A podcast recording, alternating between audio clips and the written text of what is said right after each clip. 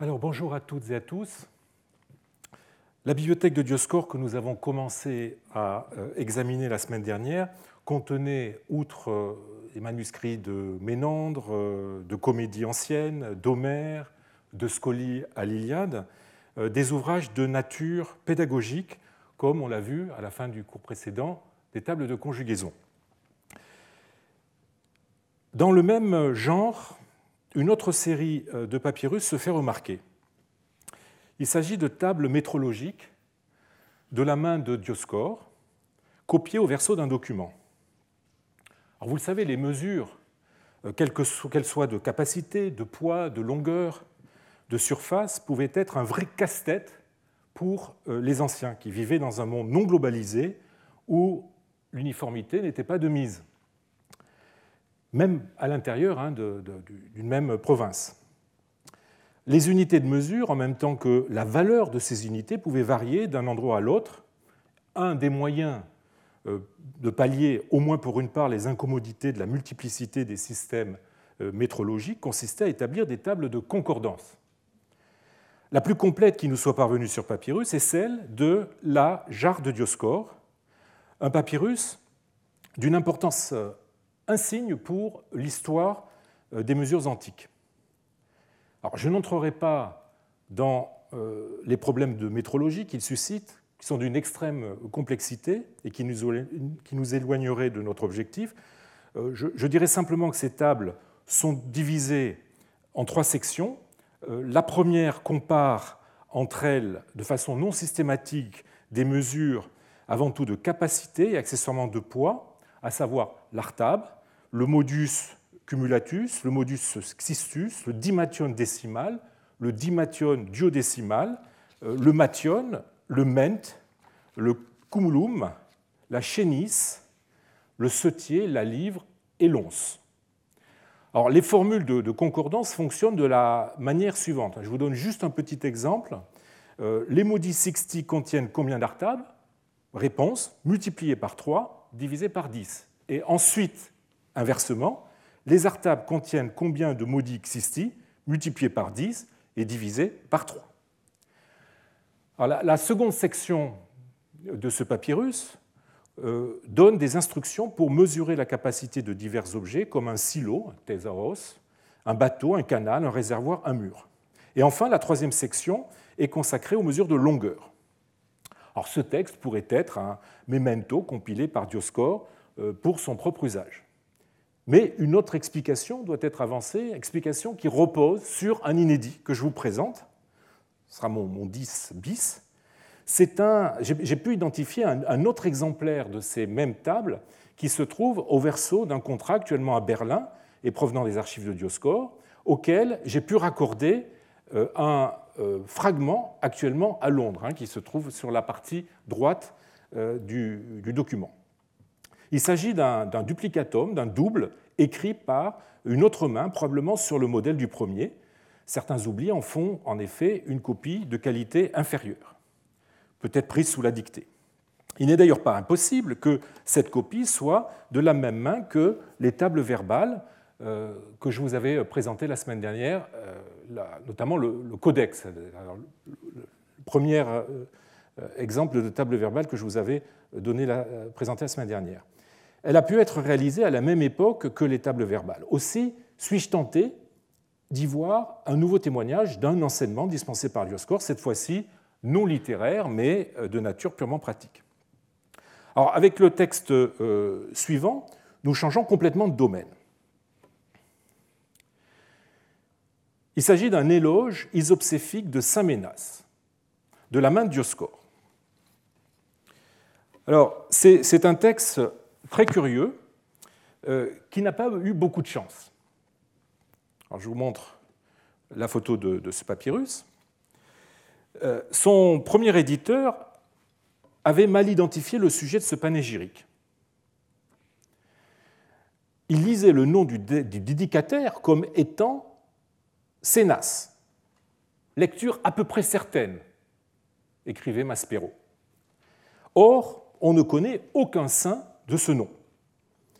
L'estimacule a essayé d'identifier en le rapprochant d'un obscur sina compagnon de martyr de saint Isidore, martyrisé à Péluse à l'époque du préfet Armanius, et dont les reliques euh, furent déposées euh, à Samanoud, hein, l'ancienne Sebenitos, pardon, dans le delta.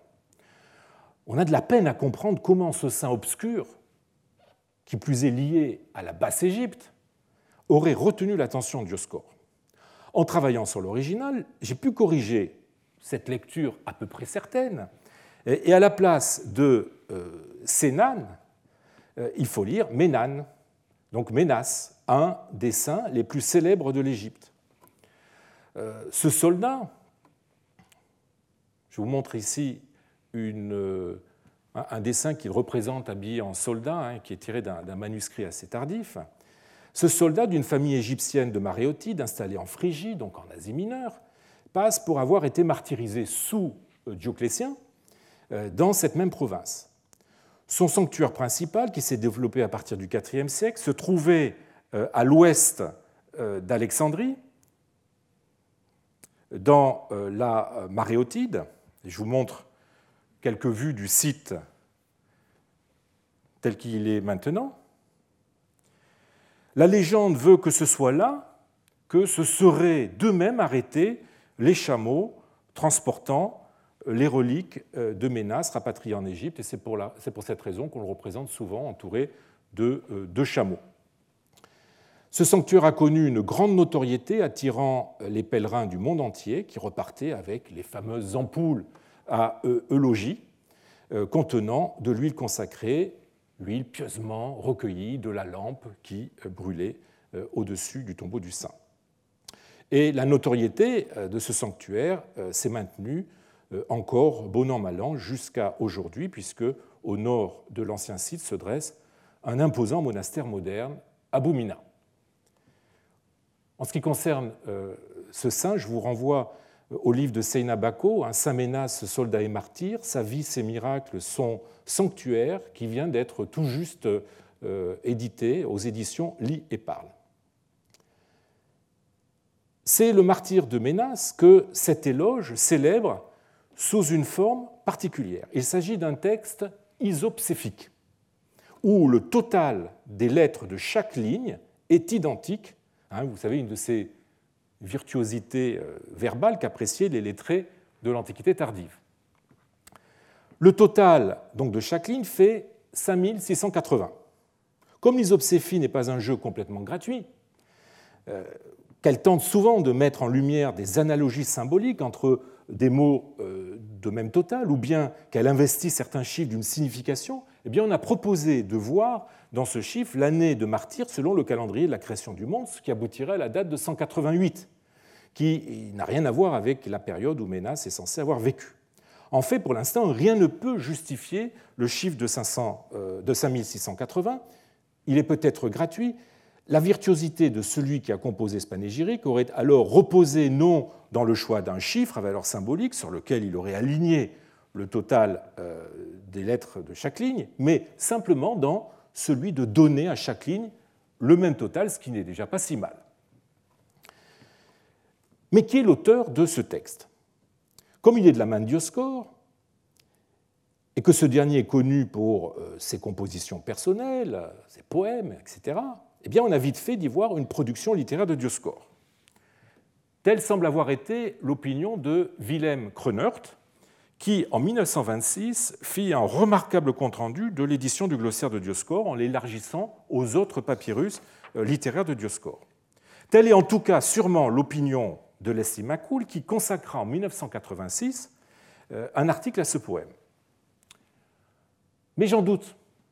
Par acquis de conscience, je l'ai fait figurer dans mon édition euh, des productions littéraires de Dioscore de 1999 dans la catégorie des doubias, des textes douteux. J'écrivais alors L'auteur de cet éloge n'est pas assuré. Rien n'oblige en effet à en attribuer la composition à Dioscore. Le fait qu'il n'est déparé par aucune rature ni aucune variante, alors même que l'exercice de l'isopséphisme nécessite de nombreux tâtonnements, pourrait confirmer cette conclusion. De plus, aucune expression n'est vraiment typique de son style. Mais je rajoutais mais nous n'avons pas affaire à un poème en trimètre ou en hexamètre, mais un texte de prose subissant, qui plus est, la contrainte de l'isopséphisme. Autrement dit, Tout cela pourrait expliquer la coloration non idiomatique de cette composition, non dioscorienne, dirais-je. Euh, l'histoire personnelle de notre aphroditien pourrait même, à la rigueur, offrir des arguments en faveur d'une attribution de, l'éloge à Dioscore. Les démêlés de Dioscore, vous vous en souvenez avec le pagarque Ménas, auraient pu le pousser à composer cette pièce, soit pour essayer de, l'amadouer avec un, panégyrique de son saint éponyme, soit comme une sorte de prière exorcisme euh, contre les menées du pagarque. Mais vous sentez que nous sommes en train de sombrer dans le romanesque. Je suis aujourd'hui plus que jamais convaincu que ce poème n'est pas de Dioscore et n'a évidemment rien à voir avec le pagarque du même nom. Évacuons tout de suite l'hypothèse d'une composition qui serait justifiée par les relations conflictuelles avec le pagarque. Celles-ci se sont détériorées dans les années 560. Or, le panégyrique a été écrit sans aucun doute en 551, donc bien plus tôt. Il est en effet euh, au dos d'un brouillon de rescrit impérial que Dioscore envisageait de soumettre à l'administration impériale à Constantinople. C'est à, ce moment-là aussi qu'il présentait, qu'il a présenté auprès de l'empereur une euh, pétition dénonçant les injustices subies par son village. Vous savez que c'était une habitude euh, qui nous paraît aujourd'hui bien étrange, que les plaignants apportent lors du dépôt de leur pétition, de leur requête, un brouillon de la décision que l'autorité, en l'occurrence l'empereur, était susceptible de prendre pour aider euh, la chancellerie impériale à en rédiger la version définitive. La rédaction de ce projet de rescrit a coûté à Dioscore beaucoup de peine et il a euh, réécrit une partie de son texte sur le verso du même papyrus juste après l'éloge de sa menace. Ce qui veut dire qu'il a copié cet éloge alors même qu'il était en train de travailler à l'élaboration de ce projet de rescrit. Dioscore est donc à Constantinople, nous sommes donc en 551. Mais pourquoi aurait-il copié à Constantinople un texte concernant un saint égyptien? Il se trouve que Ménas, tout égyptien qu'il fût, était aussi vénéré à Constantinople. Sa fête s'y célébrait le 11 novembre dans une église qui lui était euh, dédiée et qui se trouvait près du palais de Mangana, au pied de l'acropole. Il s'agit en fait d'un martyrium bâti selon certaines sources par Constantin, car les habitants de Constantinople revendiquaient eux aussi la possession des reliques de Ménas, ce qui a donné lieu à tout un pan de son agiographie avec des traits spécifiques qui ont même pu faire croire euh, qu'il euh, s'agissait d'un autre saint du même nom. Et pour cela, je vous renvoie à l'article de Delahaye, l'invention des reliques de Saint Ménas à Constantinople dans les Analecta Bollandiana de 1910. On peut imaginer l'étonnement de Dioscore, débarquer dans la cité euh, du Bosphore et découvrant que celle-ci honorait aussi le célèbre saint égyptien qu'il connaissait d'autant mieux qu'une église lui était dédiée à Aphrodité. C'est probablement dans ce contexte qu'il a pris connaissance du panégyrique et qu'il l'a recopié, ce qui explique l'absence totale, on l'a vu, de euh, correction ou de repentir, euh, qui n'aurait euh, pas manqué de déparer la copie s'il s'était agi d'une composition personnelle. Il y a peut-être vu une curiosité titillant sa fierté d'Égyptien, sans compter que sa nature isopséfique devait correspondre à son goût pour l'artifice et les jeux verbaux. J'hésite a apporté euh, un indice supplémentaire qui pourra peut-être paraître un peu euh, aventuré. Un détail m'a toujours euh, intrigué dans ce panégyrique. On lit en effet à la fin, alors je, vous donne le texte grec et la traduction, après t'être défait de ton corps et avoir revêtu le manteau de l'immortalité, devenant au sein pareil aux anges, tu vis et sers à jamais en compagnie des chérubins et des séraphins, toi dont la victoire est magnifique. Tu es donc dans la confidence de celui dont tu confissas la divinité. Et, et là il manque un mot que je n'ai pas pu restituer, demande-lui de prendre pitié de nous, toi qui es bénévolence et perfection. À la ligne 7, Dioscore emploie, très étrangement, le vieil adjectif épique dios, divin, fortement marqué par la littérature païenne. D'ailleurs, Lampe, dans son euh, dictionnaire de patristique, ne lui consacre aucune entrée. Et euh, de ce fait, ce vocable est évidemment très incompatible avec le reste du lexique de cet éloge de tradition ouvertement chrétienne. On objectera que cette bizarrerie lexicale peut s'expliquer par les contraintes de l'isopséphie. Hein, il fallait aboutir à 5680. Mais il se trouve que la valeur numérique de Dios est exactement la même que celle de Théos, Dieu, qu'on s'attendrait à voir utilisée. Comment expliquer cette anomalie? Je me demande s'il n'y a pas là un jeu de mots dont la raison tient à la situation topographique de l'église de Ménas à Constantinople. Elle aurait été élevée sur l'emplacement d'un ancien temple païen qui, selon le pseudocodinos, aurait été consacré à Zeus. Vous avez le passage du pseudocodinos hein, qui nous dit donc que le temple de Saint Ménas était autrefois celui, tout dios, celui de Zeus. Le dion de notre éloge, en rappelant une des formes du nom grec Zeus, génitif dios, ne serait-il pas un clin d'œil ironique à cette tradition selon laquelle Ménas aurait remplacé Zeus? L'anomalie lexicale cacherait un jeu de mots savant. Cette explication peut, peut paraître discutable, je n'en disconviens pas. Quoi qu'il en soit, ce texte a de fortes chances de ne pas être de Dioscore. C'est pour cela donc que je ne le classe pas dans ses euh, propres productions, mais dans sa bibliothèque.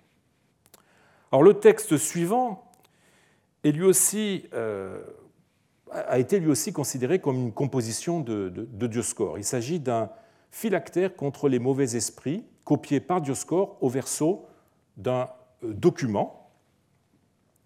Euh, mais en fait, la phraséologie de ce texte n'a rien d'original, comme on s'en convaincra en se reportant au Supplementum Magicum 265, qui est un graffito du IIIe siècle, qui montre comme le dit David Jordan, euh, que l'invocation existait des siècles avant Dioscore, il est peu probable que le texte euh, du papyrus que nous avons aujourd'hui soit autre chose qu'une incantation traditionnelle, superficiellement judéo-christianisée.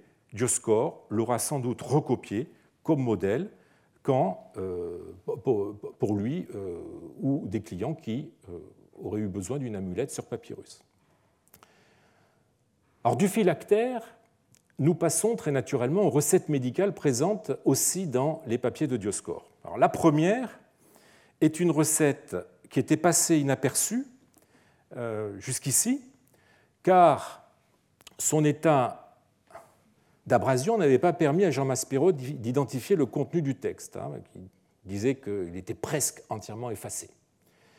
Euh, j'ai réussi à le lire ou à lire en tout cas ce qui pouvait être encore lu, et en fait on lit beaucoup plus que ce que n'en dit Maspero. Et euh, je viens d'en proposer une édition commentée euh, en collaboration avec Caroline euh, Magdelaine dans un volume qui vient de sortir il y a quelques jours. Il s'agit d'un cataplasme adhésif, anacolema, comme l'indique le titre très probablement utiliser ce cataplasme contre les fluxions oculaires. Hein, vous savez que les maladies ophtalmiques euh, étaient une des plaies des, Égyptiens. Euh, nous avions vu cela au sujet de, de Kouloutos, hein, qui s'était fait spécialiste justement des maladies oculaires. Euh, le titre est suivi d'une liste d'ingrédients, ce qu'on appelle techniquement la synthésis. On a de l'acacia, de la myrrhe, de l'opium, de l'aloès, la résine de lentisque.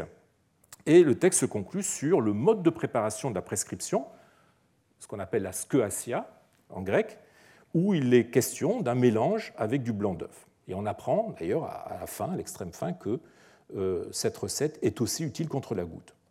cette recette, dont on n'a pas de trace par ailleurs dans la euh, pharmacologie euh, grecque, mais Dioscor l'a probablement recopiée dans un réceptaire avec l'intention de soigner une affection dont lui ou un membre de son entourage a été à un moment donné victime.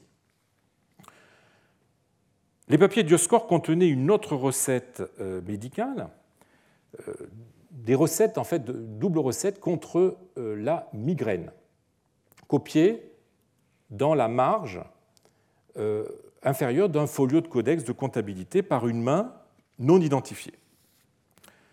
Alors, je voudrais terminer l'examen des éléments constitutifs de la bibliothèque de Dioscore en y annexant une pièce qui semble a priori ne pas en faire partie, mais relever plutôt de ses archives. Il s'agit d'un rouleau où ont été écrits euh, successivement quatre documents. Le premier est une pétition, donc une requête, euh, adressée par euh, Flavius Aurapollon à un fonctionnaire de police pour se plaindre des agissements de sa femme, partie de la maison la dévalisant, des choses qui arrivent. Les deux suivantes sont des lettres, l'une envoyée par un certain Jean à l'évêque Apaképhalon, peut-être un évêque d'Antiopolis du début du VIe siècle, et l'autre par un notarios, c'est-à-dire un tachygraphe, euh, à un confrère. Une dernière lettre est dans un si mauvais état qu'elle euh, reste toujours euh, inédite. On pourrait penser qu'on a affaire à une copie de divers documents, copie faite à des fins d'archivage, comme on en attend dans les archives de Dioscor ou dans d'autres archives. Mais plusieurs indices ne favorisent pas cette solution. Les documents n'ont aucun lien entre eux, les personnages qui y interviennent ne se recoupent pas. On notera même que euh, dans l'un d'entre eux, la lettre du tachygraphe, eh bien, les noms de l'épistolier de son correspondant ont été supprimés et remplacés par une vague désignation euh, professionnelle, notarios à son confrère paratude notariu de la part d'un certain, d'un tel euh, tachygraphe. Comme si ces noms étaient inutiles et que l'intérêt de la lettre résidait ailleurs. En outre, euh, l'écriture des trois premiers textes est très calligraphique. C'est une majuscule penchée qui ne déparerait pas pour la copie d'une œuvre littéraire. On y constate d'ailleurs l'utilisation anormalement forte de signes de prosodie, d'esprit, d'accent et même de ponctuation, ce qui est assez anormal dans les textes documentaires. Indice révélateur du soin apporté à la copie des textes, dont la réunion et la transcription visent à la création d'un véritable livre. On aurait donc un objet curieux, une sorte de livre, mais de livre constitué de documents. Et pourquoi? Ben, En fait, ce rouleau était une ontologie servant de modèle à celui qui l'a copié et dont j'ai pu reconnaître la main. Il ne s'agit ni plus ni moins que de Dioscore. Lui-même. Dioscore qui a qui a adopté pardon, pour la copie de cette petite anthologie, euh, son écriture littéraire, c'est la même qu'il utilise pour ses poèmes, dont il accentue le caractère calligraphique en renforçant la bilinéarité et euh, l'aspect anguleux. Ce faisant, il montre qu'il concevait ces documents comme des textes remplissant la fonction d'un manuscrit littéraire. Alors, regardons de plus près le contenu de ces textes.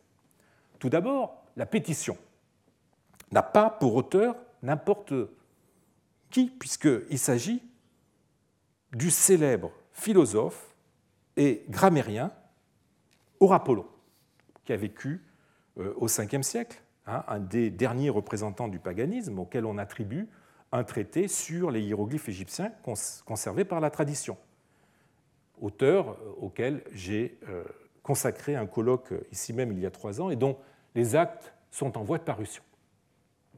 Par ailleurs, si on ne connaît pas les auteurs des lettres qui suivent, on a les noms, mais pour, l'une de ces lettres, mais on ne sait pas si ça correspond à un personnage historique connu. Eh bien, on est quand même frappé par leur style sophistiqué. Par exemple, prenez euh, cette lettre. Hein. Lorsque j'ai reçu la révérée lettre de votre intime amitié, je ne me suis pas peu réjoui de de l'habileté rhétorique qu'elle contenait et contre laquelle je suis dans l'incapacité de pouvoir même fournir une réponse à cause de mon ignorance des lois de la rhétorique, comme euh, il a été écrit par l'antique poète Usais-je dix langues et usais-je dix bouches, etc., etc. Donc on est frappé par, par ce style assez précieux et sophistiqué et par la présence dans chacune d'elles de citations homériques. Bah, dans la première euh, des lettres, on a une citation à l'Odyssée. Puissais-je donc être immortel et pour toujours à l'abri de la vieillesse? Et dans la seconde, je viens de vous la lire, on a une citation de l'Iliade. Citation qui en font deux modèles du style épistolaire à la mode à l'époque et que Dioscore, amateur de littérature, mais aussi rédacteur de lettres, aura voulu conserver. Donc nul doute que Dioscore s'est constitué là une anthologie de documents qu'il pouvait lui-même utiliser dans la rédaction de, ses lettres et des nombreuses pétitions qu'il a dû écrire, soit pour lui-même, soit pour le compte de clients. Et j'ai pu observer dans la pétition de Rapollon certaines expressions euh, que l'on retrouve dans des pétitions écrites euh, ultérieurement par Dioscore.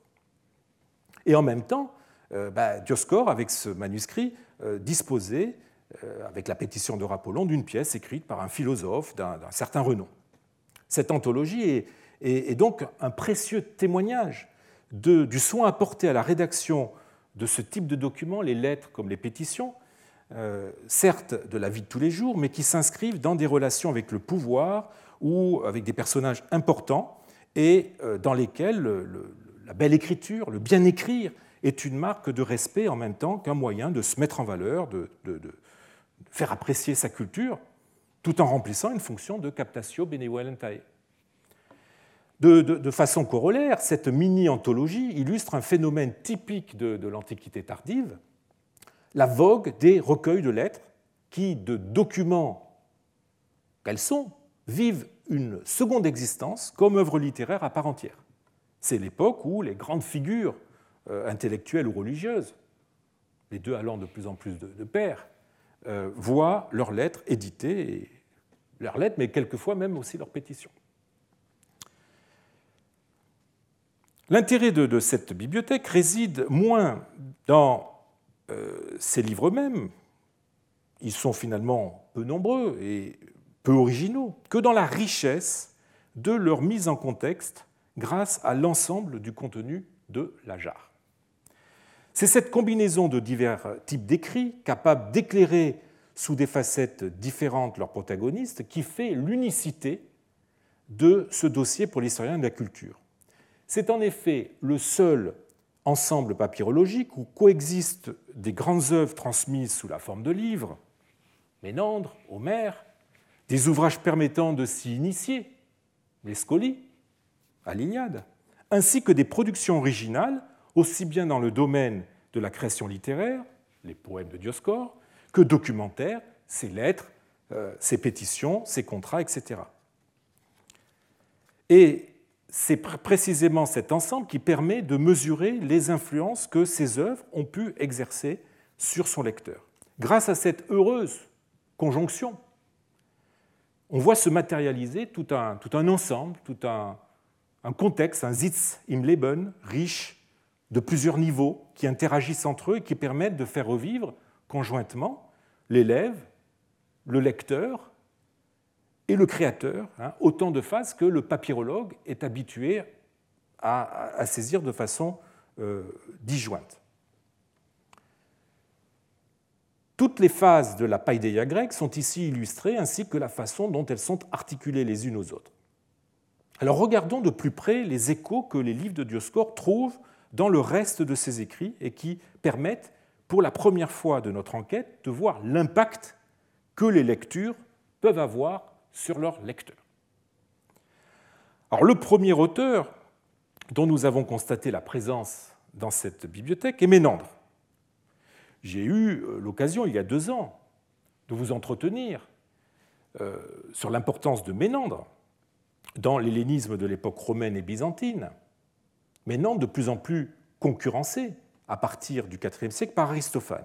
Il se trouve que selon une hypothèse que j'ai avancée la semaine dernière, eh bien, euh, la bibliothèque de Dioscore a probablement possédé ces deux auteurs, ces deux auteurs représentant les plus illustres du genre comique. Alors, pour se limiter dans un premier temps à Ménandre, on notera que Dioscore ne s'est pas contenté de lire, euh, mais qu'il semble avoir apprécié cet auteur, si on en juge par le fait que euh, c'est un des trois seuls auteurs dont il cite le nom dans ses poèmes, évidemment de, façon élogieuse. Ainsi, dans euh, un panégyrique d'un haut fonctionnaire de Constantinople, Romanos, il écrit sage comme le vieux Ménandre dans l'art du discours. Ménandre, vous voyez, il apparaît euh, à la fois comme sophos, sage, est comme un modèle d'éloquence selon la vision courante qu'on avait de ce poète, comme j'ai eu l'occasion de vous le montrer il y a deux ans. Par ailleurs, en plus des échos ménandréens qui se détectent dans les parties iambiques de ses poèmes, euh, c'est le seul auteur auquel Dioscore emprunte un vers complet dans un poème adressé au duc Athanase. Hein. Puisse la victoire toujours vous accompagner avec bienveillance. Et ce, ce vers est une formule que Ménandre emploie à la fin de plusieurs de ses comédies. L'influence de Ménandre se fait aussi sentir, et de façon a priori plus inattendue, dans les documents rédigés par Dioscore. J'en ai détecté plusieurs traces euh, dans ses pétitions, notamment euh, dans celles euh, qu'il a écrites pour les moines du monastère de son père, j'aurai l'occasion de revenir sur ce monastère, dans une affaire de terrain qui les oppose à un certain Ézéchiel. Et donc Dioscore leur fait dire à ces moines, et on ne sait pourquoi, voilà que nous a attaqué en justice un certain Ézéchiel, qui se trouve être un barbier, un sycophante, un être malfaisant dans l'intention de nous spolier injustement de ces terres. On a là un écho de Ménandre, dans la tondue, la périkeiroménée, os poneros ei kai sycophantes, où il est question d'un sycophante, terme qui, comme vous le savez, désigne au 5e, 4e siècle avant un délateur professionnel autorisé par le système judiciaire euh, de l'époque euh, et qui avait perdu au VIe siècle toute réalité pour ne plus connaître qu'un emploi métaphorique. On notera que Dioscore, puisant à la même veine, traite aussi Ézéchiel de barbier, kouros, symbole des commérages, de l'intrigue, de la duplicité dans la comédie attique. Il est intéressant de voir l'usage que fait Dioscore de Ménandre pour esquisser le portrait d'un coquin, pour utiliser un terme qui sent un peu Molière, d'un coquin, cette fois-ci bien réel, en jouant sur la culture euh, du gouverneur qui lira cette pétition et euh, qui sera bien aise d'avoir identifié la source. La référence littéraire, en plus du fait qu'elle aide à façonner toute une rhétorique de la persuasion, de la persuasion sert aussi de captatio benevolentiae. Quant à l'autre volume des comédies que Dioscore possédait, eh bien, il contenait certainement Eupolis, en tout cas les dèmes de Polis, et peut-être aussi Aristophane. Alors l'œuvre de Polis est trop mal connue, trop fragmentaire, euh, pour qu'il soit euh, possible de repérer des échos de ce comique dans les poèmes euh, de Dioscore ou dans ses documents, ce qui n'est pas le cas d'Aristophane, pour lequel on a des emprunts indubitables. Alors je passerai sur euh, les composés à rallonge que Dioscore forge euh, dans un, texte d'acclamation euh, écrit en l'honneur de l'empereur Justin II, dans lequel on a vu une influence d'Aristophane, notamment de, Lysistrata, le vers 457. Mais en fait, ces acclamations, ces, ces composés à rallonge, n'ont rien de comique, il n'y a plus forte raison de ne, correspondent pas à l'esprit encomiastique de, ce poème. Je préfère donc y voir une influence de la poésie hymnique religieuse dont les papyrus magiques ont conservé quelques échantillons, où, comme chez Dioscore, eh bien, euh, s'enchaînent des, composés à rallonge, vocatifs, qui tentent de, rendre, sur un mode incantatoire, la nature complexe et, transcendante euh, du sujet. Il n'y a en revanche aucun doute sur l'origine aristophanienne euh, d'un de ces vers euh, qui revient à plusieurs reprises dans, ses poèmes, et précisément à la fin des acclamations euh, adressées à Justin II. Kairon koreis eis muriam foron chronon. Donc, qui prend plaisir aux danses qui ne finissent pas. Eh bien, on a là une expression qui combine un apax aristophanien, muriam foron, qui vient de la paix, et un syntagme très proche des thesmophories euh, Carenta coreais. Ces documents portent aussi euh, la marque euh, de, cet auteur. On, est frappé par l'emploi très connoté du mot score, génitif scatos, excrément, qu'on trouve chez Aristophane, dans les grenouilles, dans le Plutos, et qu'on retrouve dans une pétition de Dioscore, hélas dans un passage abîmé, ce qui ne permet pas de saisir complètement les raisons de l'emploi si inattendu de ce mot. Il est question, semble-t-il, de déjection euh, nocturne. On euh, notera d'ailleurs dans, ce texte euh, la forme attique de poyo, un po-o sans le, sans iota, hein, pe-po et ken, qui forme qui n'est normalement pas de mise dans la langue courante de, cette époque et qui, là encore, la, la comédie attique. Encore plus incontestable est l'usage d'un apax aristophanien que fait Dioscore dans deux documents de sa main, et euh, on le retrouve aussi dans un troisième dont il est l'inspirateur. Le, premier est un texte, un acte par lequel un père déshérite euh, sa fille, ingrate et débauchée, euh, qui, entre autres méfaits, pourrait avoir eu des rapports avec un esclave. Alors, il utilise un, mot curieux, apobolimaios, dans ce texte, hein, que cette disgrâce s'attache à toi et à tes enfants comme s'ils étaient illégitimes, affranchis, bâtards, impurs. On retrouve la même idée dans un autre document du même genre, établi par un père contre ses enfants, euh, très probablement euh, rédigé par Dioscore, mais recopié par une autre main. Euh, moi aussi, je vous renie et vous aborde à partir d'aujourd'hui et pour la totalité des siècles futurs en tant que bâtard, enfant illégitime et pire que des esclaves. Ça chauffe. Enfin, Dioscore use de ce même mot dans une lettre où il se plaint des comportements des bergers, bergers qui remplissaient le rôle de, garde champêtre euh, et qui l'empêchent de récupérer du bétail volé. Donc il parle des gardes champêtres euh, du village en les traitant de bâtards, impies et fumistes. Alors ce, mot euh, ne se trouve employé, mis à part dans la littérature secondaire, qu'une fois chez Aristophane, où il signifie littéralement qui jette, sous-entendu ses armes, tout en jouant sur le mot upobolimaios, qui signifie faux ou supposé euh, dans le sens d'un enfant supposé. Euh, et c'est dans ce dernier sens que, semble employer Dioscore en l'associant à notos, hein, illégitime, d'où ma, traduction de bâtard. Il s'apparente à une injure bien dans l'esprit d'Aristophane. il est en tout cas intéressant de voir que ce mot n'est jamais utilisé dans les papyrus, à l'exception des trois documents dioscoriens. Il y a donc de fortes chances que Dioscore n'ait pas suivi un usage répandu, mais est innové en puisant, dans sa connaissance de euh, l'œuvre d'Aristophane, qui était alors à la mode, puisqu'elle faisait partie, je vous l'ai dit, des programmes scolaires, et euh, que c'était un auteur fort apprécié. Autant de raisons qui expliquent qu'il est tenu à avoir ce livre chez lui. La vie d'Isocrate qu'il possédait aussi peut être également mise en relation avec ses écrits. Dans le poème de Romanos, que j'ai déjà cité, où il parle du sage Ménandre, eh il cite juste après le nom d'Isocrate, qui était euh, aussi devenu dans les écoles grecques un parangon de, sagesse et de philosophie. Aussi n'est-il pas étonnant que Dioscore lui fasse quelques emprunts dans, ses documents. je, ne citerai juste qu'un exemple, un passage euh, inédit d'une de ses pétitions où il emploie une expression qui est tirée de l'ad demonicum, qui était alors attribuée euh, à Isocrate, et qui connaissait un immense succès dans les écoles, comme j'avais eu l'occasion de vous le dire il y a deux ans. Il s'agit de l'expression hein, euh, l'éten susciter l'oubli.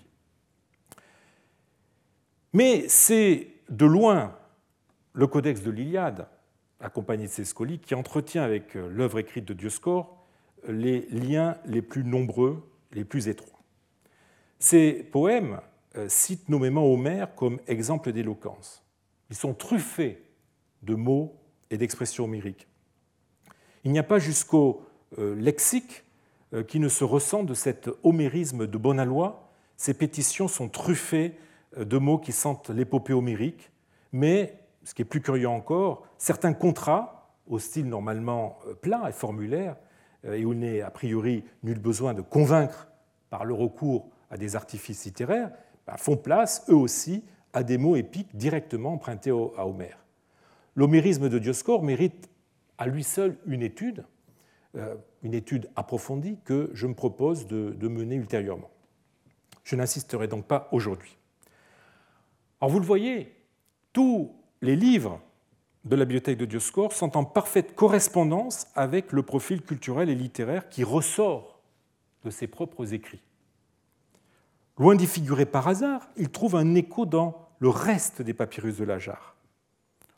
On peut donc en conclure qu'ils correspondaient au goût de leurs détenteurs, ou en tout cas répondaient à des besoins qui étaient les siens en matière de culture, en matière d'écriture. Pour la première fois de notre enquête, eh nous disposons d'assez d'éléments pour conclure qu'ils ont bien été lus et utilisés par leurs propriétaires et pour mesurer leur impact sur les écrits de ce dernier.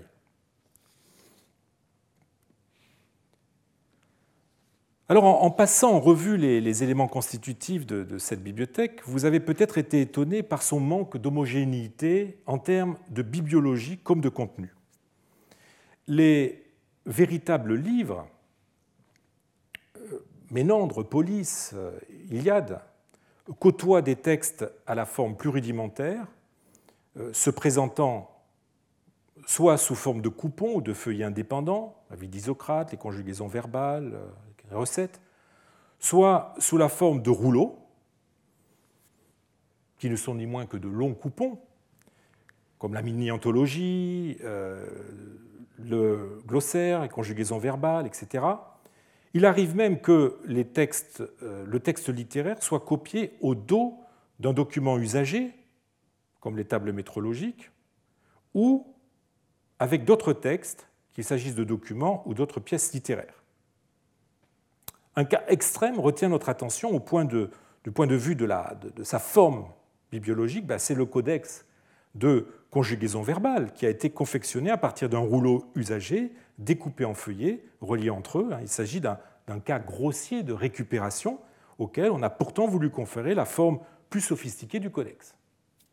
On est dans un entre-deux assez curieux, en tout cas très éloigné des codex soignés de l'Iliade ou de Ménandre. Ces diverses formes correspondent à divers degrés sur l'échelle de la qualité bibliologique et sont conditionnées par des fonctions diverses. Les, éditions d'auteurs ont la forme canonique du codex, qui est désormais euh, la seule pratiquée par la librairie de l'époque. On a en revanche utilisé des feuillets usagés pour les textes recopiés, souvent dans des écritures euh, non littéraires, recopiées à des fins plus pratiques, comme les glossaires, les recettes, les tables métrologiques, ou extraits de recueils plus vastes pour être ensuite éventuellement réutilisés, comme les recettes, le phylactère, euh, comme le, petit poème euh, sur les jeux panhelléniques, etc. Tiré pour ce poème vraisemblablement de recueils d'épigrammes. On voit donc se dessiner au niveau formel, c'est-à-dire bibliologique et paléographique, une polarité dans cet ensemble de textes littéraires correspondant à leur nature et secondairement à leur finalité. Alors, fait exception à cette constatation, la euh, mini-anthologie copiée sur un rouleau non usagé et dans une écriture littéraire soignée. Manifestement, Dioscor s'est appliqué et n'a pas lésiné sur le matériau. Hein. C'est un rouleau de plus d'un mètre cinquante. Euh, on peut euh, se demander la raison pour laquelle il n'est pas allé jusqu'à utiliser un codex, qui par ailleurs aurait été beaucoup plus commode pour la consultation de ces textes qui devaient servir de, modèle. Il est difficile de répondre à ce, d'apporter une solution à cette question. Euh, peut-être la longueur du texte ne lui a pas paru suffisante pour justifier un codex, mais en fait, il aurait pu se faire un petit codex euh, de peu de pages. Une autre raison est envisageable. Euh, le premier texte de cette anthologie, le plus long, et peut-être celui qui l'a déterminé à se la constituer, eh bien, est une pétition qui est un, type de texte qu'on avait alors coutume d'écrire sur la face perfibrale d'un rouleau, c'est-à-dire sur la, partie où les, fibres sont horizontales, euh, et que l'on copiait en, soit en une colonne avec des lignes très longues, soit en, plusieurs colonnes. Aussi, Dioscore euh, a-t-il peut-être été influencé par son modèle euh, ou par sa pratique de la pétition, et donc a préféré copier ces textes sur un rouleau que sur un codex?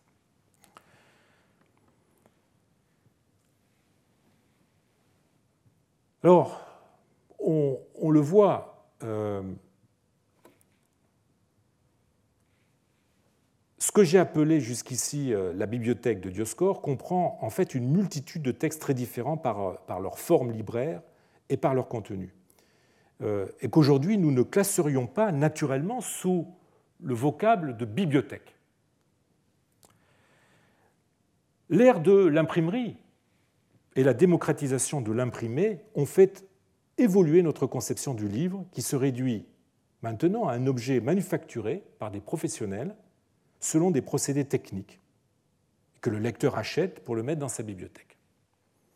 Il se différencie, par exemple, des notes manuscrites que ce même lecteur peut être amené à faire à partir euh, de ses livres, ou d'autres qui ne lui appartiennent pas. Et d'ailleurs, ils sont physiquement rangés dans des espaces séparés. Les uns, les livres sont sur des étagères, les autres, les notes, dans des tiroirs du bureau ou jadis dans des cartonniers. Cette conception restrictive que l'avènement de l'informatique a remise en question euh, n'était pas de mise avant l'imprimerie, du temps où tous les livres étaient manuscrits. Ces manuscrits pouvaient être produits par des copistes professionnels et achetés par des particuliers chez les libraires, les bibliopolailles, ou directement commandités auprès des copistes. Ils pouvaient être aussi établis par ces mêmes particuliers au gré de leurs besoins et de leurs capacités. Extraits d'ouvrages rassemblés à des fins d'études, copies intégrales d'un ouvrage qui se sont fait prêter, etc. etc. Il s'agit là de ce qu'on appelle des copies privées qui s'opposent aux copies professionnelles. L'aspect formel, présentation, qualité d'écriture, compte évidemment moins dans les premières, les copies privées, que dans les secondes, les copies professionnelles. Notons d'ailleurs que ces pratiques ont duré bien longtemps après l'invention de l'imprimerie, autant de temps qu'il a fallu pour que le livre devienne un produit complètement démocratisé, et que les procédés de reproduction ne remplacent la copie manuscrite. Avant cela, les lecteurs assidus avaient l'habitude de copier des ouvrages imprimés ou de se constituer des recueils de variétés qu'ils traitaient exactement comme des livres, les faisant relier et les rangeant à côté des autres livres de leur bibliothèque sur les rayonnages de ces, mêmes bibliothèques. Il faut donc se résoudre à avoir, pour les époques antiques et médiévales, une conception extensive euh, du livre qui ne se limite pas à une production professionnelle et normative. C'est la raison pour laquelle ma liste des livres de Dioscore couvre des réalités très différentes. On constate qu'outre les livres proprement dits, Ménandre, Polis, Iliade, Scolia l'Iliade, probablement acquis par Dioscore ou ses parents, eh elle comprend aussi des productions écrites secondaires, des réalisations amateurs euh, qui n'ont pas l'apparence de livres stricto sensu, mais qui pouvaient, à leur instar, remplir une fonction littéraire ou plus largement être investis d'une dimension culturelle on ne sera pas étonné de voir la part active qu'a prise Dioscore dans l'élaboration de cette portion de sa bibliothèque constituée de, productions écrites dérivées. Une bonne partie d'entre elles sont de sa main, la vie d'Isocrate, la mini-anthologie, le glossaire, un exemplaire des tables métrologiques, euh, euh, le petit poème sur les, les jeux panhelléniques, etc., etc. Euh, quand il ne s'agit pas de pièces isolées, comme le poème sur les jeux panhelléniques, le phylactère, etc., il est probable euh, qu'on a affaire à des compilations ou des recueils euh, qu'il euh, ne s'est pas contenté de, reproduire, mais qui résultent de choix dont il est l'auteur. Ainsi, le, glossaire. Le glossaire gréco-copte a très probablement été compilé par Dioscore, comme le pensent ses éditeurs, ce qui pourrait expliquer l'inclusion de termes poétiques ou rares, lui-même s'intéressant à la poésie. Quant à la mini-anthologie, on ne peut guère douter que Dioscore en soit le responsable et qu'il ait choisi certains documents qui la, composent en fonction de ses goûts, notamment son goût pour Homère, euh, et de ses besoins en tant que professionnel de l'écrit, obligé d'écrire maintes pétitions et maintes lettres. Il doit être également responsable du rapprochement sur un même feuillet d'une vie d'Isocrate et d'un compendium de notions rhétoriques. Donc vous voyez, la, figure de Dioscore est doublement euh, centrale dans cet ensemble de, livres. Il est non seulement le possesseur, mais aussi pour certains le copiste, et plus encore le compilateur ou l'auteur, euh, sans parler de ses poèmes, évidemment. De même que les, livres possédés par Dioscore ont marqué sa production écrite, comme nous l'avons vu, eh ceux-ci sont à leur tour marqués par lui, aussi bien dans le choix qu'il en a fait que dans leur exécution. Pour la première fois, donc, nous voyons se dessiner entre la bibliothèque et son utilisateur une profonde, une incontestable euh, interaction. Une autre caractéristique des livres de Dioscore est ce qui pourrait euh, passer euh, pour de l'éclectisme. Les auteurs qui y sont directement ou indirectement représentés comptent bah, des auteurs canoniques appartenant à un lointain passé, euh, comme euh, des personnalités de la philosophie alexandrine du, euh, du 5e siècle après Jésus-Christ, les ouvrages de pure philologie, la vie d'Isocrate, les scolies, les glossaires, ou de grammaire, y côtoient des textes relevant de la science des mesures ou de la médecine. La littérature pure jouxte des textes à finalité très pratique. Enfin, les genres auxquels ressortissent ces différents ouvrages sont divers. Épopée avec Homère, euh, comédie avec Eupolis et peut-être Aristophane, en tout cas Ménandre, euh, l'épigramme, euh, l'éloge, prière, lettres, pétitions, etc. Tout cela semble dénoter chez, chez Dioscore une grande curiosité. Mais cette curiosité est avant tout mue par des conditions très pragmatiques. On l'a déjà vu, la, bibliothèque de Dioscore, avant d'être le reflet de sa, de, sa, versatilité esthétique et intellectuelle, euh, est d'abord et avant tout destinée à répondre à ses besoins les plus pratiques, ceux qu'il rencontre au quotidien pour gérer ses affaires, pratiquer son, métier de, notaire, euh, et euh, comme j'ai commencé à en esquisser l'hypothèse, pour s'adonner aussi à l'enseignement.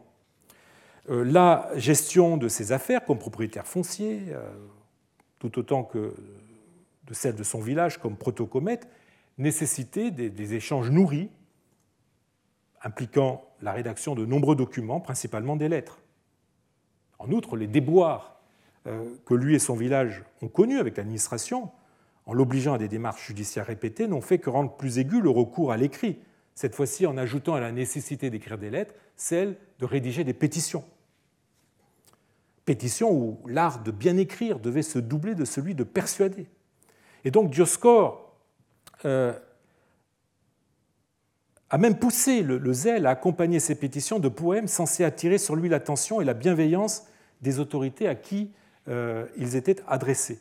Presque tous les ouvrages en fait, de sa bibliothèque concourent au même but, celui de l'aider dans la rédaction des documents et des poèmes euh, qu'il produisait pour les besoins de son travail et, de ses démarches. Alors on pourrait me reprocher une vision très réductrice de cette bibliothèque.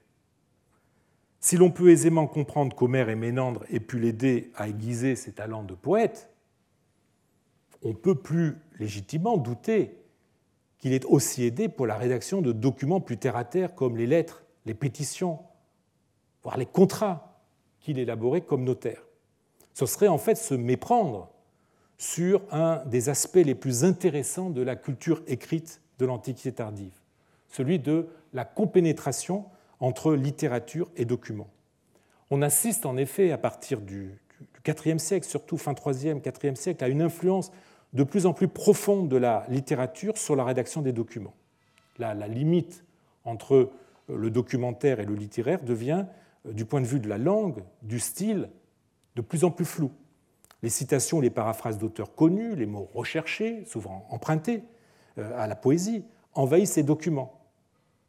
Ce phénomène montre combien les, élites de la société euh, de l'Antiquité tardive étaient imbues de culture, société d'ailleurs dans laquelle les, rapports de hiérarchie sont plus accentués, sont plus solennisés que jadis, et dans laquelle l'éloquence et le bien écrire est une marque de respect pour l'autre en même temps qu'une façon de se faire bien voir.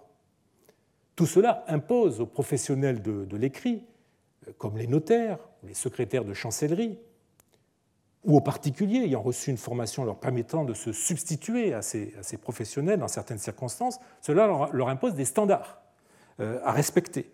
Il en résulte globalement une très nette hausse de la qualité littéraire des documents qui n'est pas sans confiner parfois à une sophistication alambiquée que l'on a bien souvent reproché à la prose euh, byzantine des papyrus.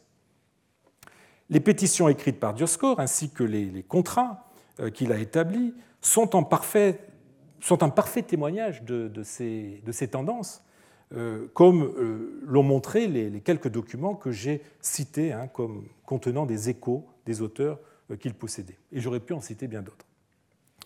Une des conséquences de ce que j'ai appelé la littérarisation de la prose documentaire est la, façon dont, à leur tour, les œuvres littéraires vont être utilisées et le regard que l'on se met à porter sur elles. Elle affecte en effet la nature. Elle modifie la, définition et la finalité de leurs auteurs.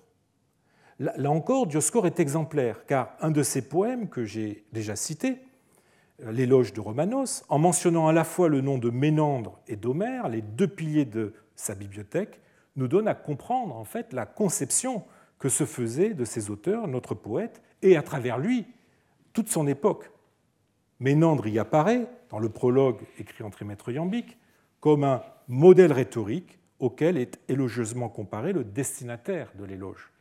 Voilà qui reflète parfaitement l'opinion, je vous l'ai dit, que l'Antiquité tardive se faisait et déjà, le Haut-Empire se faisait du génie ménandréen. Il en va de même d'Homère, un peu plus loin, dans le même poème, cette fois-ci évidemment en la partie en hexamètre, comme il se devait. C'est Homère qui est cité comme le dieu de l'éloquence et à qui est comparé le récipiendaire du poème. Euh, tout comme chez Ménandre, c'est avant tout l'archétype du rhéteur idéal que Dioscore voit dans Le Père de l'épopée. Ce poème, résume assez bien les valeurs littéraires d'une époque qui a récupéré à des fins rhétoriques deux poètes, l'un épique, l'autre comique, maître le premier de l'hexamètre, le second du trimètre, constituant en un mot un résumé euh, de euh, la création littéraire. Cette annexion au domaine de la rhétorique de l'œuvre d'Homère et de Ménandre donne une autre signification à la présence simultanée des exemplaires d'Homère et de Ménandre dans la bibliothèque de Dioscore conçus avant tout comme des manuels pratiques d'éloquence et de belle écriture. Cette notion de, fonctionnalité semble rendre compte de la totalité de la bibliothèque du Dioscore. Loin d'avoir pour but de susciter et entretenir le plaisir de la lecture envisagé sous l'angle de la gratuité, celle-ci rassemble, outre des ouvrages pratiques, des œuvres conçues aussi comme des ouvrages pratiques, comme des manuels. On se forme à la rhétorique en lisant Homère et Ménandre. On aiguise son style en leur empruntant des mots qui fleurent bon la littérature. On leur emprunte des expressions ou des vers dont on truffe, dont on truffe lettres et pétitions. On est même allé jusqu'à penser que Dioscore avait tenu à avoir chez lui un exemplaire de l'arbitrage, les Epitrepontes de, Ménandre, pour s'aider dans les médiations qu'il a menées à plusieurs reprises dans son village ou Antinopolis. Voilà qui, qui soumet les principaux auteurs de sa bibliothèque au diktat d'un utilitarisme extrême. L'autre pan de sa bibliothèque répond aux besoins d'une autre activité, l'enseignement. Dans un article de 2019, j'ai apporté un certain nombre d'arguments en faveur de l'hypothèse que j'avais avancé en 1999, selon laquelle Dioscore aurait eu des fonctions de grammaticos ou de grammatistes auprès des élèves. Euh, cela expliquerait la présence des tables de conjugaison écrites par plusieurs mains, euh, le petit compendium rhétorique euh, à côté de la vie d'Isocrate. Cela expliquerait aussi le glossaire qui s'inscrit fort bien dans un contexte scolaire, d'autant plus qu'il contient des sentences de Secundus, hein, auteur scolaire par excellence.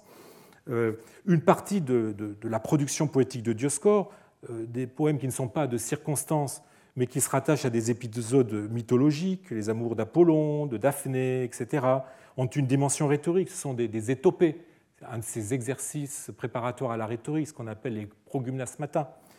Euh, le poème sur les jeux panhelléniques de la Grèce, qu'il a tenu à recopier, est aussi typiquement le genre de texte qui pouvait servir à l'école.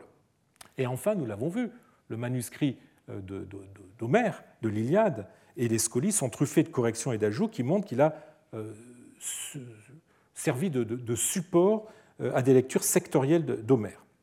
J'aurai l'occasion de revenir sur la dimension scolaire de ces papyrus. En tout cas, voilà qui suffirait à expliquer que Dioscore ait possédé aussi ces livres et que nous soient parvenus euh, tant de papyrus semi-littéraires comme les diverses tables verbales qui seraient les restes d'un enseignement qu'il aurait euh, dispensé.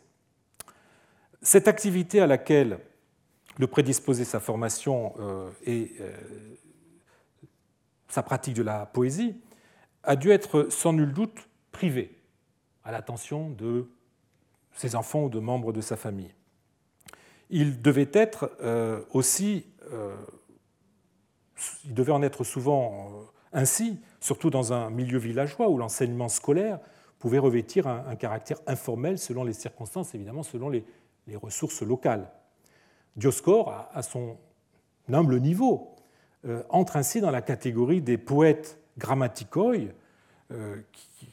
catégorie qui a été euh, très bien dégagée il y a euh, presque 50 ans par Alan Cameron et dont Paladas, euh, le poète grammaticos, Paladas est un des meilleurs représentants. Mais il est, à ma connaissance, le dossier Dioscore, le seul exemple archéologique puisque nous sont parvenus à la fois ses compositions, dont certaines ont secondé son enseignement, les livres qui ont servi à ses cours et les produits qui euh, sont sortis des, mains de ses élèves.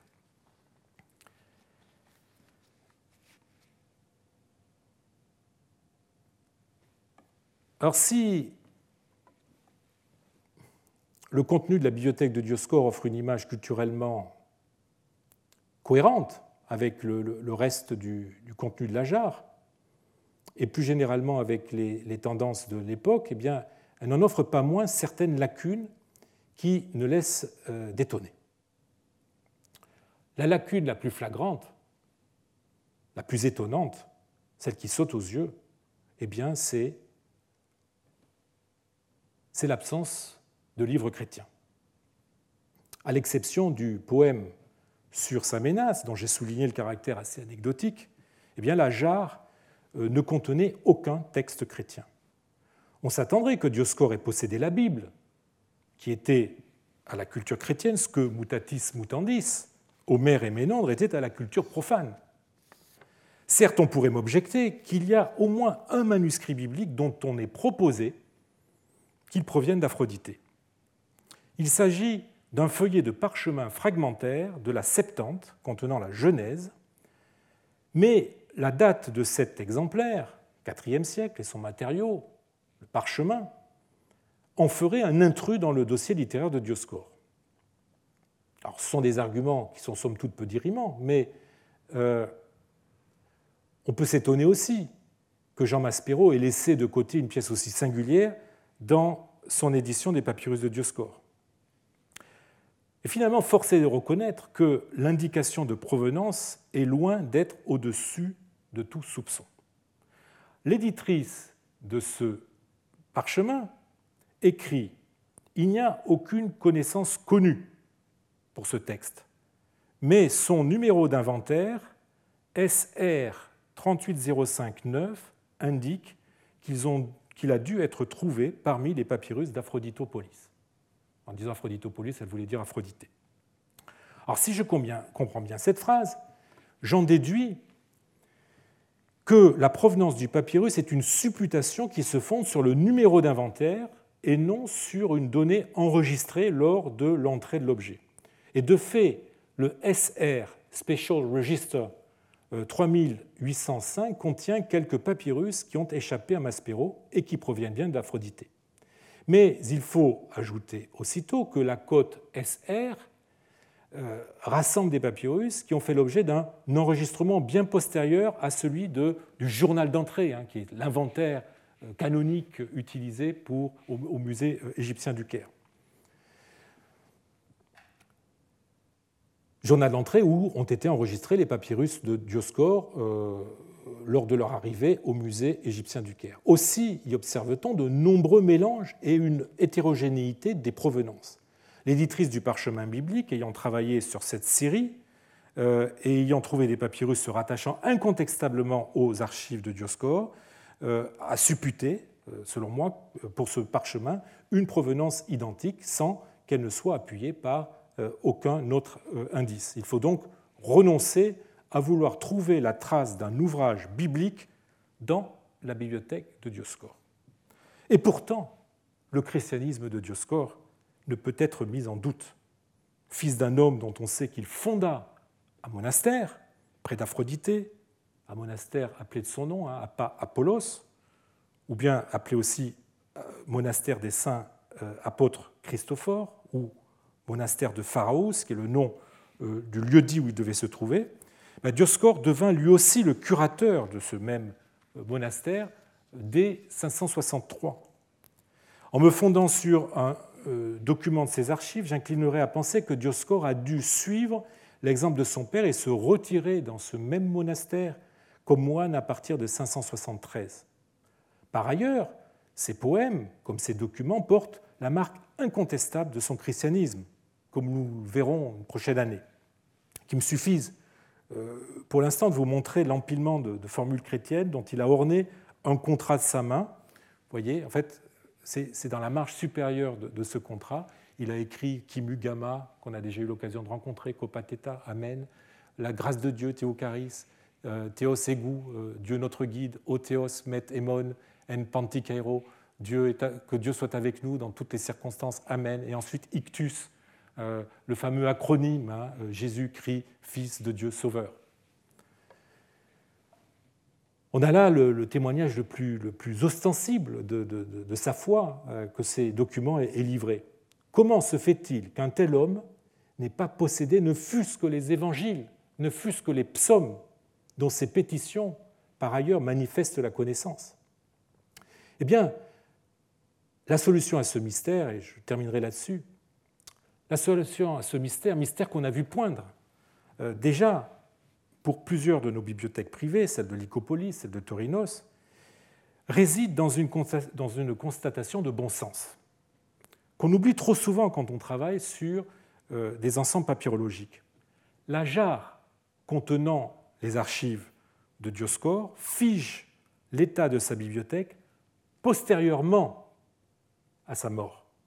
Dioscore a pu se défaire de certains livres au cours de son existence, de même qu'entre son décès et la mise en jarre, si je puis dire, de ses ouvrages et papiers, eh bien d'autres livres ont pu être soustraits. Il est ainsi très vraisemblable que le monastère d'Apa Apollos ait gardé ce que Dioscore aurait pu avoir de textes chrétiens, ou que sa veuve, Sophie, est tenue à les conserver pour elle et ses enfants, quand on sait l'importance que les Écritures pouvaient avoir pour l'édification euh, dans la vie de tous les jours.